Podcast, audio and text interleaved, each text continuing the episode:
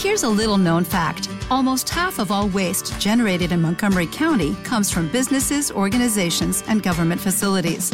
Reducing the amount of waste in your workplace will have a positive impact on our environment.